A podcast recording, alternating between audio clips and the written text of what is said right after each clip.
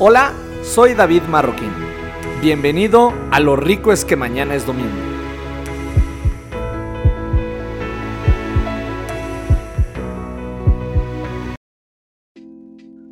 ¿Por qué hablamos de amor, David?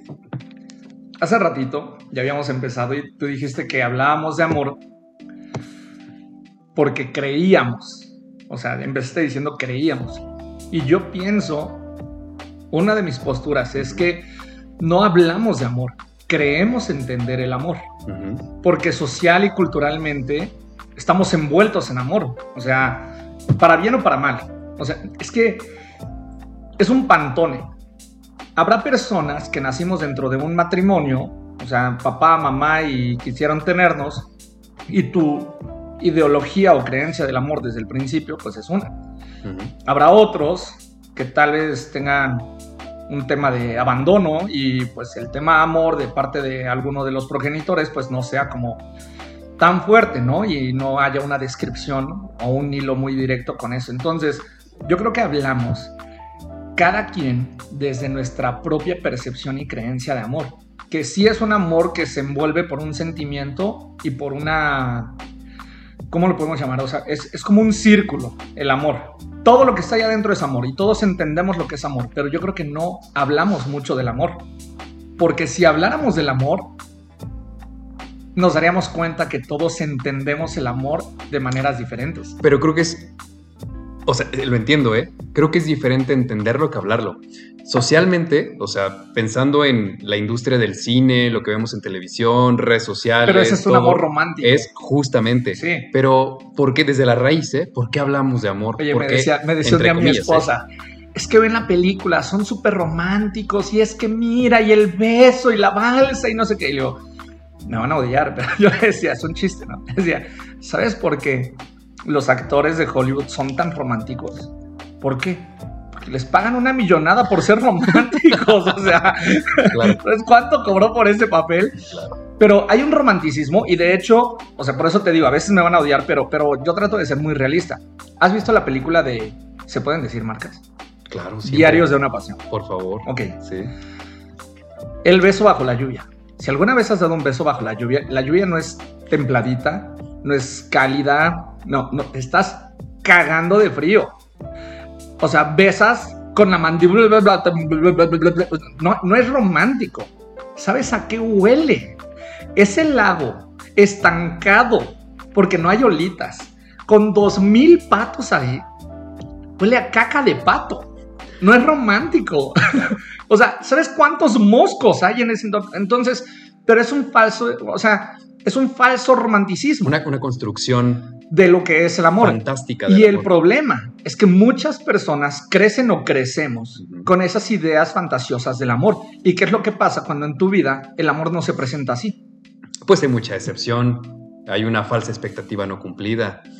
Pero ¿por qué hablamos de...? Y justo es la pregunta, ¿eh? O sea, con todo ese contexto, ¿por qué estamos tan acostumbrados a hablar del amor? Es algo que sí o sí es necesario, flaco. Es necesario. ¿Por qué es necesario? Hoy hablaba de ello. Yo pienso que todas las personas, una de nuestras, no razones, uno de los combustibles de nuestra vida es el amor. Pero fíjate cómo es un amor no que damos y no que sentimos, sino un amor que nos carga.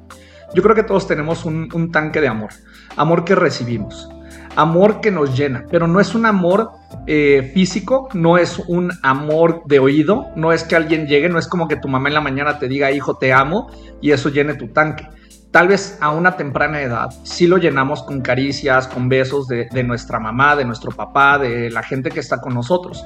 Pero conforme vamos creciendo, vamos evolucionando. Las personas no solamente crecemos en edad, también evolucionamos en conocimiento y en la apertura de la conciencia que queremos tener. Y con ello hay un crecimiento y una evolución respecto de nuestra creencia del amor. Ahora, con este combustible, yo ponía un ejemplo, yo decía, si tú sales de casa y en esta salida de casa vas a toparte con eh, decisiones, oportunidades, problemas, o sea, tú sales de casa, pero tu tanque del amor, amor que recibiste, a todos nos gusta sentirnos amados. Hay un libro que se llama Los cinco lenguajes del amor. Es me gusta, pero yo podría decir los 477.322 lenguajes del amor. Como lo dices, en un pantone, porque no es que, bueno, yo soy del lenguaje de hacer este servicio, ¿no? El, amor de Yo soy kinestésico. Sí, y puede ser en el pantone que tengas la mezcla de dos, tres cosas que funcionan de manera independiente. Totalmente. Entonces, partiendo de ese punto, yo salgo de casa con mi tanque del amor lleno o a medio tanque o tres cuartos, o vacío. Y el problema es que siento que muchas de las decisiones con las que nosotros nos tenemos que topar en el día a día van a salir adelante o no van a salir adelante dependiendo del combustible que traigamos. Y hay que ser bien conscientes de ese tanque, porque inclusive se, se vale andar en reserva mientras seas consciente que traes reserva. ¿Por qué razón? Porque entonces tú sabes en qué momento le pisas y lo utilizas como un turbo. Puedes mantenerte neutral y dices, aquí es donde necesito esa carga de amor. O sea, mm, yo creo que las personas podrían entendernos si lo equiparamos al enamoramiento. Cuando te sientes en el enamoramiento, es como un apendejamiento feliz. Perdón por el. Es una bomba química en tu cerebro que hace que reacciones de una manera irracional. Diste dos cosas que van totalmente con el combustible químico. Química y reacción. Claro. ¿Ok? La gasolina es una mezcla de químicos que generan una reacción para poder tener un impulso a un vehículo. Pasa exactamente lo mismo con el amor. El amor es un cúmulo de elementos químicos que se generan en nuestro cuerpo que nos permiten tener cierto tipo de acciones y nos vuelven atrevidos, arriesgados, nos hacen sentir invencibles. Porque cuando tú tienes el tanque del amor lleno, no hay nada que te detenga y se ve reflejado en tu día a día. Pero cuando no tenemos amor, también se ve reflejado en tu día a día. Entonces, por eso yo digo, hablamos desde lo que consideramos que es el amor, pero si te adentras a una concepción más grande de lo que es el amor, te vas a dar cuenta que no es nada más lo que vemos y lo que sentimos, sino también lo que introspectamos. Claro, y hace rato mencionabas, para ti el amor es un sentimiento, y fíjate que yo pienso que más bien el amor es un verbo. Ok. O sea, es una acción que haces, porque amar, pienso, o sea, el amor, que sería la acción, sería amar, eh, es un verbo. No es nada más el, lo que sientes, sino lo que haces para demostrar el amor. Y me gustaría preguntarte en ese contexto, ¿qué es el amor en un contexto real? Fíjate que ahorita dijiste algo y me gustaría como, como hacer una connotación. Eh, a mí me gusta mucho hablar de la gramática de las palabras porque si te das cuenta, la propia gramática bien, bien, o sea, bien desarrollada te permite una misma palabra, que en este caso vamos a quitarle el sentimiento al amor, te permite verlo en alguien más, te permite verlo en ti, te permite verlo en alguien de allá, en él, en ella, en nosotros, en ellos, en ustedes y en diferentes momentos del tiempo. O sea, la pura gramática, tú dicen un clavo muy cierto. ¿Por qué? Porque si lo tratamos de poner como si fuera una figura geométrica, podemos ponerlo como si fuera verbo y lo podríamos entender perfectamente. Y lo entendemos perfectamente en varios contextos, no solamente en el contexto de personalizarlo, sino en el contexto del tiempo, porque también el amor, a través del tiempo, cambia su forma y su intensidad. Claro. Completamente. Y considerando que ya platicamos de esta fantasía del amor, que muchos lo construyen y tienen esa expectativa a cumplir del amor, ¿qué sería el amor en un contexto real? el mundo gira tan rápido y evoluciona tan rápido que yo creo que lo que más hemos hecho las generaciones actuales y lo que más nos ha permitido la apertura de conocimiento que tenemos es el cuestionarnos muchas cosas. Desafortunadamente dentro de ellas yo creo que el amor es algo de lo que se ha cuestionado y no se ha respetado ese cuestionamiento. Hay cosas como el cambio de trabajo. Yo estudié derecho, veo muy pocas cosas de mi carrera, no me dedico a litigar, pero en realidad encontré mi amor y mi vocación y mi talento en otra área, que no tiene nada que ver con el derecho. Y eso en un inicio es un estigma de cómo crees que vas a... Pero ya cuando ves que... Cuando la sociedad ve que fracasaste pero ese, fracaso, ah, mira, ahí sí, el éxito es un cúmulo de pequeños fracasos. Ahí sí. ¿Por qué? Porque se puede medir el éxito, ¿no? Porque, ah, mira, dejó de ser abogado, empezó a hacer esto, le empezó a ir mejor. Oye, felicidades. Claro, En el momento en el que dices, ya no quiero hacer esto y quiero hacer otro, ahí se ve como un fracaso y hay un pequeño estigma social, pero pequeño, porque hay que ver qué va a pasar, hay que ver si David se va a quedar ahí o hay que ver otra cosa. El problema, el problema viene con el amor. ¿Por qué? Porque en un amor social, cultural, y me voy a atrever a decirlo, religioso, eliges para toda tu vida, para siempre. ¿Qué pasa si ese para siempre no evoluciona en la manera personal en la que tú evolucionas. Tienes entonces que trabajar, cambiar conductas, cambiar pensamientos, cambiar tu personalidad para embonar en la característica del amor que la otra persona quiere que seas. Está pesado eso, ¿eh? Y creo que haría una excelente analogía con esta forma geométrica que dices, que es eh, mutante y evoluciona constantemente. El amor, en esa justa analogía, no podría quedarse estático. ¿Crees que las personas, los seres humanos, somos monógamos? No. Okay. No, de hecho, y lo voy a mencionar porque creo que sería algo padrísimo que, la gente podría eh, ver y cuestionarse. Es un documental de Netflix, no recuerdo el nombre del documental, eh, Ojo, las menciones no son pagadas. ¿eh? lo, pondremos en la descripción, pero justo este documental habla sobre la desmitificación de ciertas cosas. Entonces, habla en el contexto del matrimonio. Y está bien interesante, porque el matrimonio como construcción de, de lo que hoy vivimos en una promesa, imagínate, de el anillo, el diamante y todo lo que viene después de eso, tiene una tiene un contexto económico. Sí, claro. El matrimonio tiene un contexto económico, no es una construcción romántica del amor, es un, tiene un contexto completamente económico donde las familias empezaban a unir con la intención de generar o asegurar mayor riqueza. Mayor riqueza o asegurar el capital. Porque había un momento en que, a ver, como en Yo soy una familia rica, tú tienes una familia medio rica o más rica y nuestros reinos están cerca, entonces crezcamos porque juntos somos más fuertes, más ricos y con mayor territorio. Y la manera en la que tú y yo nos unimos es a través de mi hijo y tu hija. Sí. Y ahí, ahí viene esta, eh, este ideal de tener una pareja monógama. Por eso el matrimonio, y te lo digo como abogado, es un contrato o sea, es el contrato del matrimonio. Hay un apartado completamente del contrato del matrimonio, porque es un contrato. Sí. Y existe, para que un contrato sea perfecto, debe de existir voluntad de ambas partes, objeto y precio. Ahí te la dejo. Está, esos son los tres, las tres puntos que debe de tener todo contrato para ser perfecto.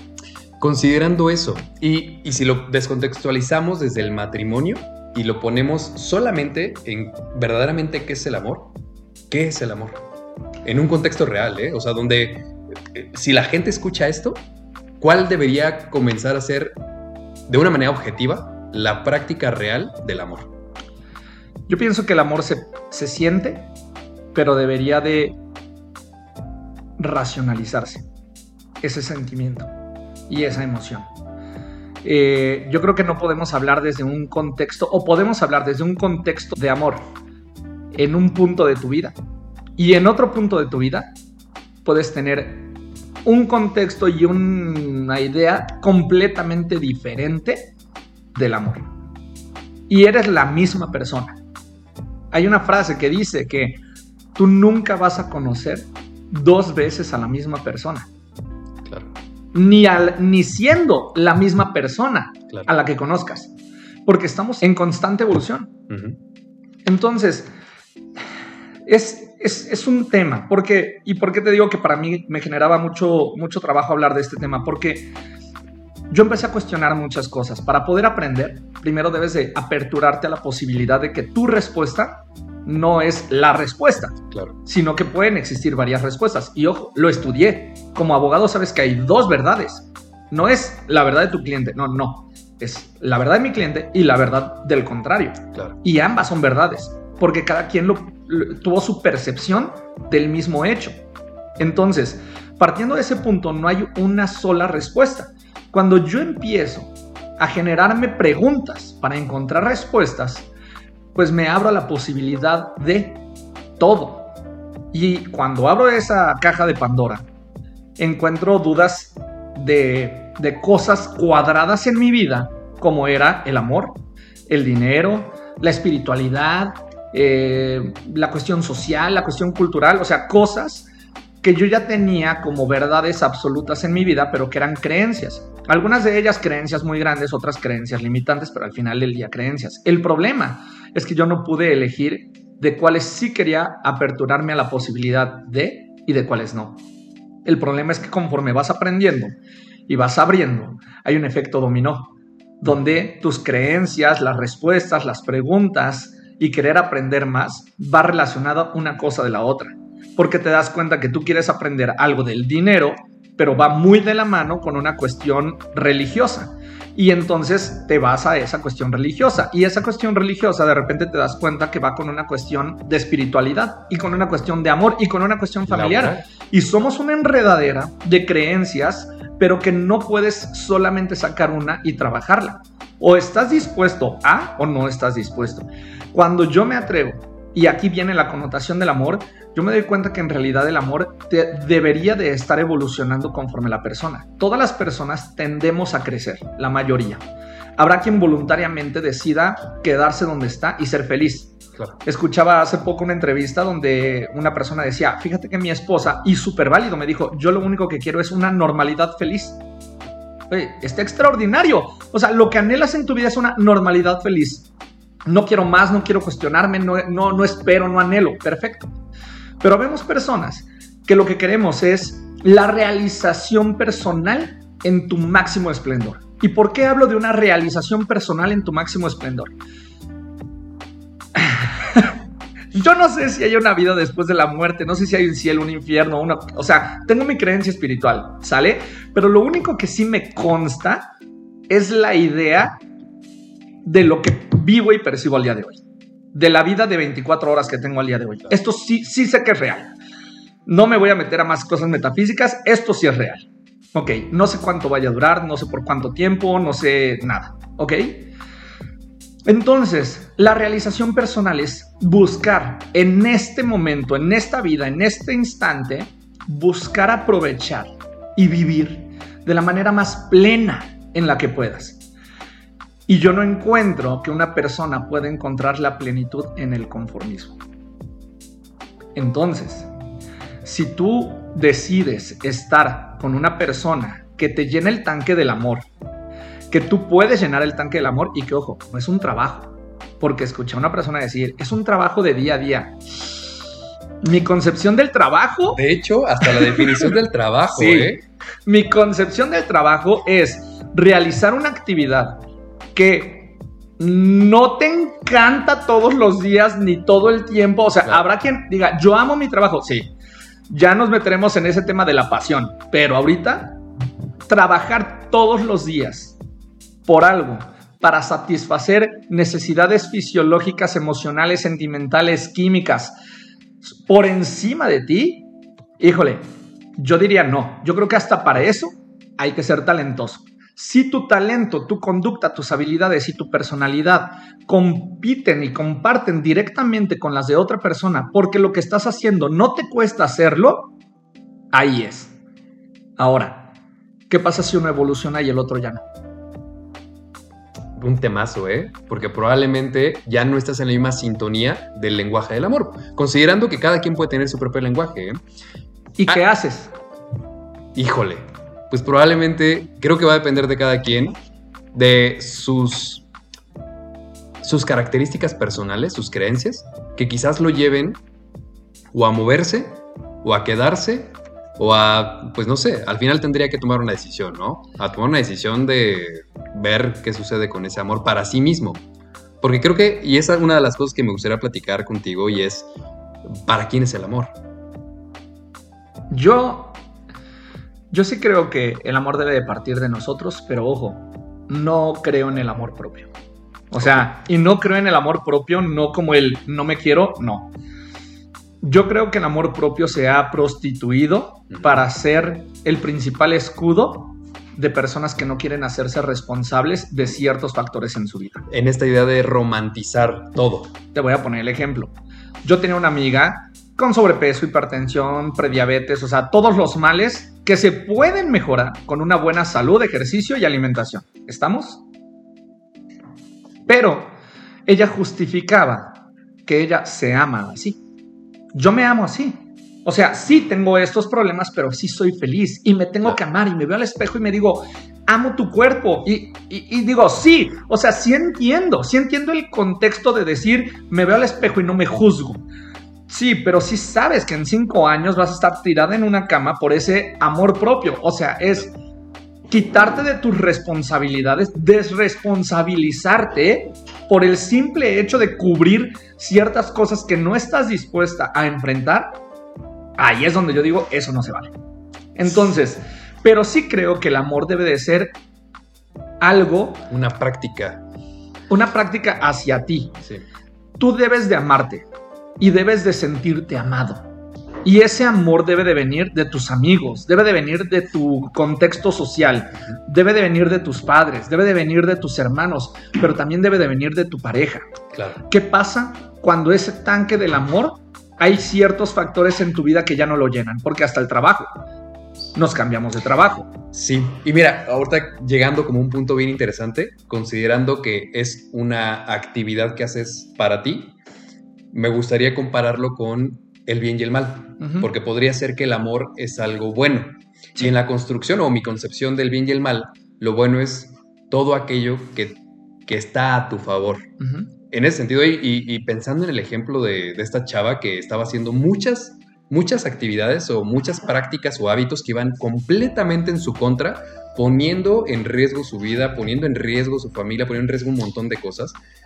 El amor es todo aquello que va a tu favor en las actividades que es para ti, porque incluso hacer un trabajo que amas tendría que ser una actividad que va a tu favor. En muchos sentidos. Y llena tu tanque del amor. Y llena tu tanque del amor. Totalmente de acuerdo. Para mí la analogía de que el tanque del amor se llene es muy sencilla, porque es la manera más práctica en la que podemos darnos cuenta de qué tan grande tienes el tanque del amor y qué tan lleno tienes el tanque del amor. Es como los coches, hay unos que tienen medio tanque y hay otros que son ocho cilindros. Amigo, cuando lo dijiste qué tan grande tienes el tanque, me imaginé que era los whispers sonando de fondo. Me gustaría conocer, y que creo que sería una gran aspiración, ¿eh? Quiero conocer gente que tenga el tanque grande del amor. Del amor. Por favor. Entonces, en realidad, yo creo que es la manera más sencilla de poder darnos cuenta nosotros qué tan amados nos gusta sentirnos y ojo, de dónde proviene mayor carga de amor hacia nosotros. Porque conozco personas que su carga del amor más grande viene del amor de sus amigos, no necesariamente de su familia, no necesariamente de su pareja, no necesariamente de, su contexto social. O sea, el, el, tanque del amor viene de, de, otros lados. Entonces, es la única manera en la que tú puedes medirlo.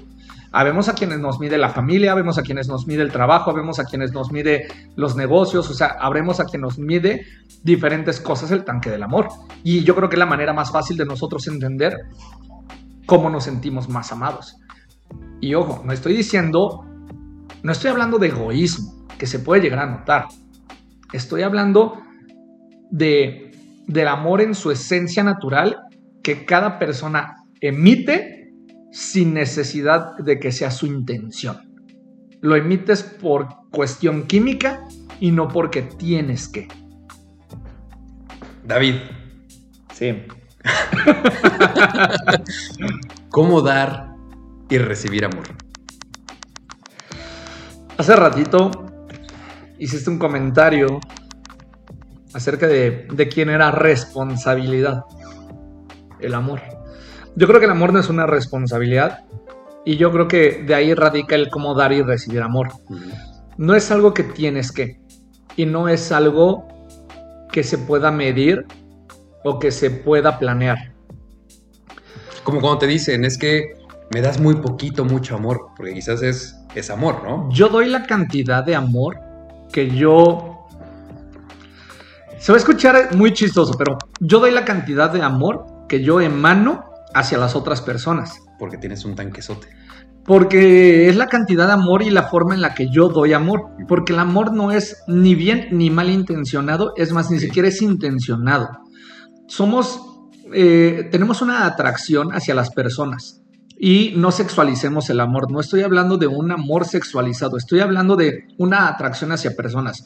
Platicaba con una amiga y yo le decía, yo amo a mi amigo, pero amo a mi mamá, pero amo a mi hermana, amo a mi esposa, amo a mis hijos.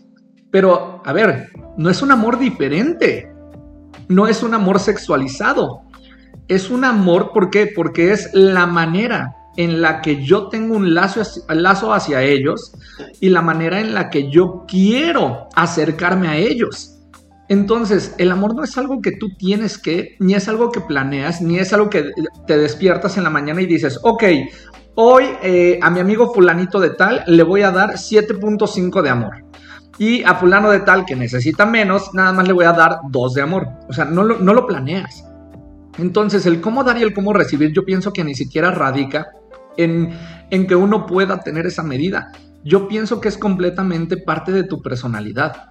Hay personas que son más amor y personas que son menos amor.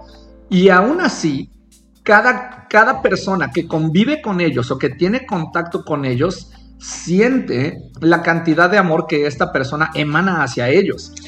Mira, y pensando en que quizás no es una responsabilidad, pero sabes dar y recibir amor y que quizás no todo mundo lo da de maneras este, iguales, porque hay quienes, así como lo dices, personas que son más amor o menos amor, yendo al que es, lo pongo en la, en la explicación que yo decía, ¿no? Del amor que es todo lo que va a tu favor. Generalmente haces un acto que va en favor de alguien de tus hijos, de tu esposa, de tu hermana, de tu mamá. Pero actos que pueden ser inconscientes. Sí, sí, sí. Y, que deberían de ser inconscientes. Y pensando en eso, o sea, sabes que, que, la manera en que lo das es con una acción que va en favor de alguien. ¿Estarías de acuerdo con eso? En que dar amor es hacer algo en favor de esa persona.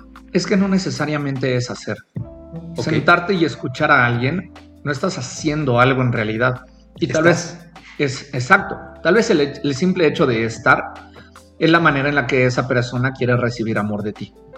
Entonces, no necesariamente debe de ser una actitud o una actividad que tú debas de desempeñar para que la otra persona pueda sentir que tú lo estás haciendo por amor. Muchas veces simplemente el estar. Y, que creo que ahí justo iríamos a la raíz, ¿no? O a esta base donde tenemos la idea de que el amor tiene que ser como en las películas y quizás no es así. Es esta intención de solamente estar. Y como estoy, te doy amor. ¿Te has sentido querido en un lugar al que llegas sin que te digan nada, pero que sabes que te quieren? Hoy, aquí. ¿Y cómo te este sientes? en paz, tranquilo. Así se siente el amor. Mira qué bonito. Así se siente. Y no se te tiene que decir y no se te tiene que demostrar. Y no hay acciones tal vez que nadie haya tomado en particular para decirte, oye, bienvenido a este lugar, aquí eres bien recibido, eres bien amado, todos pensamos bien de ti y todos queremos agradarte. No, claro. A se siente. Y en esta idea quizás metafísica, entonces el amor es, es energía, es una vibración, 100%, es una onda. 100%. El amor es energía. ¿Por qué? Porque realmente, aunque una persona, te lo voy a poner así de fácil y sencillo, hay personas que te dicen que te ama y realmente no sientes ese amor. Y hay personas que nunca han externado el amor que tienen hacia ti y lo sientes en una magnitud impresionante. Claro. ¿Cómo explicas eso?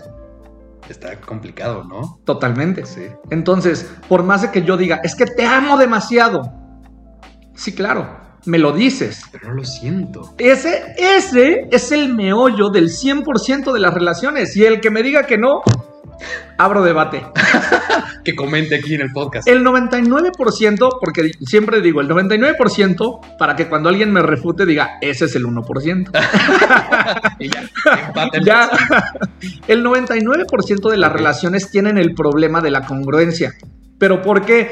Porque vas evolucionando en una relación y ojo, hay altibajos, porque las personas no despertamos todos los días de buenas, de malas, de todo, o sea, somos un matiz de emociones.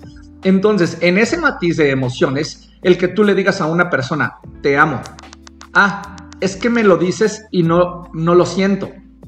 A la madre. Y, mira, justo sumándole al concepto de qué es el amor en un contexto real, el amor es congruencia. Sí, pero, pero es que ahí te va. Estamos tan acostumbrados a que socialmente debemos de decir y hacer lo mismo, tenemos inclusive dichos, que lo que digas, no me, que lo que hagas, ¿cómo, dice? Que lo que tú digas, tus hechos no lo opaquen. o al revés. O sea, somos congruentes. David, si tú dices que haces esto, lo tienes que hacer. Eso es congruencia. Ahora, yo prefiero que no exista la congruencia en el amor, pero que se sienta. Porque yo he llegado a sentir te amos vacíos, te amos de compromiso, te amos de costumbre. Ay, si nos vemos, te amo, yo también. A ver. Como, un reflejo en la respuesta. Totalmente, porque se tiene que decir. ¿Por qué? Porque eres pareja, porque eres papá, porque eres hijo, porque eres hermano.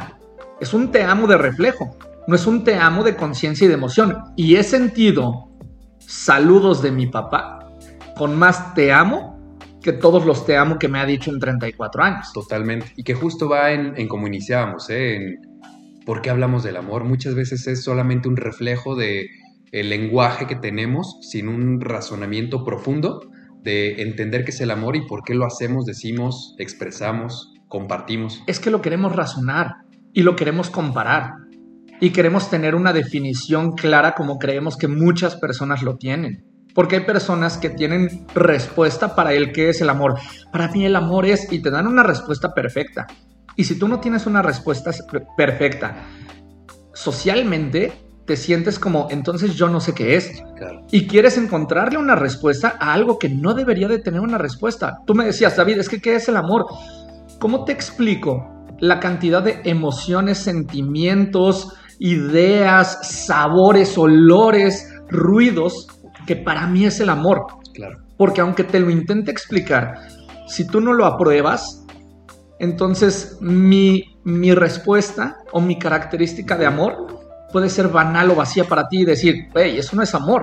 Claro. Y no podemos partir de que exista una definición de amor porque partiríamos de que entonces solamente hay una definición de amor. Ya me lo estás diciendo como abogado y justamente lo decías hace rato.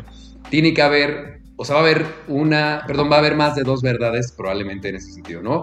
Y el amor es el reconocimiento personal y en ese reconocimiento personal de cómo tú entiendes el amor, habría millones de entendimientos del amor. Algo que sí es bien importante y que yo pienso que es, es fundamental entenderlo, y tú lo decías hace rato, en mi definición de amor existe la bondad. El amor es bueno, son las cosas buenas que te pasan. No hay maldad en algo tan puro y tan honesto como es el amor, porque si puede tener características, todas las características van enfocadas a lo, bondadoso, a lo positivo, a lo honesto, a lo transparente, al respeto. Tiene todas las características bondadosas. Que van a tu favor. Van a tu favor. Por eso yo siempre he dicho que deberíamos de partir, y voy a hablar desde una parte que puede brincar, todas, absolutamente todas las personas religiosas deberían de partir de la raíz de la religión que es el amor. Si todos entendiéramos que la razón principal de la sociedad cultural, religiosa y personal partiera del amor, muchas cosas serían diferentes en todo nuestro entorno. Y mira, es bien interesante porque si analizamos las religiones, dogmas o prácticas eh, espirituales, el centro de todas ellas es el amor. Totalmente. La práctica del amor. De hacer cosas que van a tu favor y como van a tu favor, van en favor de tus círculos cercanos. Entonces, y voy a brincarme al siguiente tema, ¿eh? pensando en que ya entendimos la raíz, eh, el contexto real de cómo, cómo funciona y cómo se vive el amor, cómo darlo y recibirlo. Y pues desde la perspectiva que tienes y que construyes de manera genial, que es tener un pensamiento muy estratégico, ¿cómo podríamos tener estrategias en diferentes aspectos de la vida? Eh? Porque mencionaste aspectos en lo profesional, en lo personal, en pareja, en familia, tener estrategias desde el amor. Yo creo que debemos entender personalmente, no tratar de, de crearle un concepto social si pusieron atención en lo que platicamos, podemos concluir en que cada uno de nosotros sabe perfectamente lo que es el amor. Y si no sabe, debe de introspectar en cómo llenamos nuestro tanque de amor, es decir, cómo recibimos nosotros las dosis de amor para llenar nuestro tanque de amor. Y entregar. Y entregarlo, claro, porque también nosotros emanamos una parte de amor que ayuda a que otras personas llenen el amor. Porque, como una analogía, ¿eh? O sea, que tengas el tanque lleno y no lo saques, no sería como que se queda podrido ahí de que se llena y no sale, llena y sale, como el flujo constante de esta energía. Es que el tanque no es como que lleno el tanque de amor y ese mismo amor es el amor que yo doy. Sí, que, sí genera una mayor intensidad, porque el tener el tanque lleno de amor intensifica todo en tu vida. Te intensifica profesionalmente, amistosamente, financieramente. ¿Por qué? Porque te sientes con superpoderes. Es algo increíble. Es, por eso yo te decía, equiparalo al enamoramiento. Cuando recién estás en esa etapa de enamoramiento, o sea, tienes el mundo a tus pies, o sea, el mundo de posibilidades que se te ponen enfrente es increíble y todas las quieres hacer. Sí, eres invencible. Totalmente. Entonces, si partimos de ahí, el amor el tanque de amor lleno no es que yo lo traigo lleno y puedo compartirte parte de mi amor. No, yo como tengo el tanque lleno, de lo que voy a emanar, tú vas a recibir esa parte de amor. Si yo suelo ser kinestésico y tengo el tanque lleno, ¿qué crees que voy a llegar a hacer? Abrazar a mi amigo, darle un beso a una amiga, quererlos, apapacharlos. ¿Por qué? Porque vengo pleno, porque vengo lleno, porque vengo en paz. Tú lo decías, daba ciertas características de qué se siente, cómo se siente ser amado. Entonces, al tú estar 100% en ese mood, pues obviamente lo que tú compartas, lo que tú emanas, va a ayudar a que los otros puedan ir llenando su tanque del amor con eso que tú estás emanando y todo su entorno social. Estrategias para tener una vida desde el amor. Yo creo que reconocer que llena tu tanque de amor. Yo haría esa introspección. Hay una, tengo una, no me gusta llamarla meditación guiada porque ya, ya, le, ya le pones un título, ¿no? Pero tengo un ejercicio que sería muy bueno para otro podcast. No, de verdad. Súper, sí, sí, sí. Que, espérenlo, espérenlo, Podríamos dejarlo como ejercicio. O sea, tal vez no como podcast, pero sí como audio. Para dejarlo como ejercicio, de que tú te puedas dar cuenta cuáles son las maneras en las que tú llenas tu tanque de amor. Si tú eres consciente de lo que al día de hoy no eres consciente, pero que has llegado a sentir, porque todos hemos llegado a sentir cuando decimos, a la madre, como que me siento más amado. No decimos eso, pero nos sentimos diferente.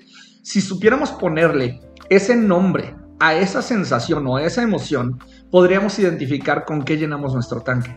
En el momento en el que tú eres consciente de qué es lo que llena tu tanque, no importa qué tanto evoluciones o qué tantos tanques le agregues a tu vida, porque todos vamos creciendo y por lo tanto conforme vas creciendo vas agregándole tanques de amor a tu vida, porque todos necesitamos ir creciendo tanto cognitivamente como amorosamente como espiritualmente. Entonces, si tú eres consciente de ello, vas a saber en qué magnitud, vas a saber con quién, vas a saber cómo llenar tus tanques de amor. Y si tú reconoces eso, entonces, ¿qué crees que va a pasar con tu entorno social, familiar, de amigos, de trabajo, de finanzas? Vas a saber exactamente en qué círculo tener que estar para poder potencializarte como persona. Claro. Porque ¿qué crees que potencializa o cuál crees que es el combustible que te permite evolucionar y crecer como persona? No, no le ponemos el nombre y suena muy, muy cursi, pero es la capacidad de poder tener el tanque de amor lleno siempre. Claro, porque va a tu favor. Algo bien importante, ¿eh? y para ir concluyendo en estas estrategias, administrarlo, porque no solamente ya lo llenaste, ya sabes qué lo llena, pero ¿cómo lo administras? Pues si sabes que es perfectamente lo que lo llena, necesitas, puedes llenarlo todos los días. O sea, puedes acabártelo diario y al día siguiente sabes perfectamente cómo llenarlo, porque ya estás en el entorno que llena tu tanque de amor. Créeme que hasta una mascota llena tanques de amor. Y las personas que saben reconocerlo son las personas que pasan más tiempo en esos entornos que llenan su tanque de amor. Maravilloso. Amigo, una frase o consejo que le gustaría compartir a la audiencia que hoy nos escucha para que en este mes, donde hablamos mucho del amor, no solamente se hable, sino se entienda y además lo practiquen de una manera mucho más efectiva para sus vidas? Yo creo que aprendamos a conocer el significado verdadero del amor. Porque una cosa es este tanque de amor y otra cosa es el amor que se merecen las otras personas que no comulgan con nuestra creencia del amor. Y si partimos de una raíz del amor, en todos sus matices y en todos sus aspectos, conlleva algo muy grande que se llama respeto. Y es si tú crees que te mereces amor, entonces permite que las otras personas también se merezcan amor aunque no comulgue con tu forma de creerlo o de llenar ese tanque. Totalmente de acuerdo. Muy de acuerdo, amigo. Pues qué rica plática. Sí. Qué, qué, amorosa plática. amé Llena de amor y de esta conversación, amigo. sé, sé, que puede ser un poquito controversial, porque yo te lo explicaba, se sale del, de la línea de lo que social y cultural, culturalmente nos han enseñado. Totalmente. Pero al final del día yo creo que eso es lo que alimenta la posibilidad de ir creciendo como persona y como ser humano. El que te permitas abrirte la posibilidad de otros significados y de otras ideologías diferentes a las claras. Como empezar a amar que lo rico es que mañana es domingo. Lo rico es que mañana es domingo. Maravilloso. Amigo, pues no tenemos frase de cierre de lo rico es que mañana es domingo, pero lo rico es que mañana es domingo. Pero hay una frase muy buena del podcast que dice, muchas gracias a todos por eso. pues aquí cerramos. Muchas gracias, amigo. Y dedíquense mucho amor en este mes. Practíquenlo, háganse conscientes. Y vivan. Lo rico es que mañana es domingo. Muchas gracias por tu tiempo. Muchas gracias por escucharme. Estés donde estés el día que hayas escuchado esto, espero que lo hayas disfrutado tanto como yo, porque recuerda que lo rico es que mañana es domingo.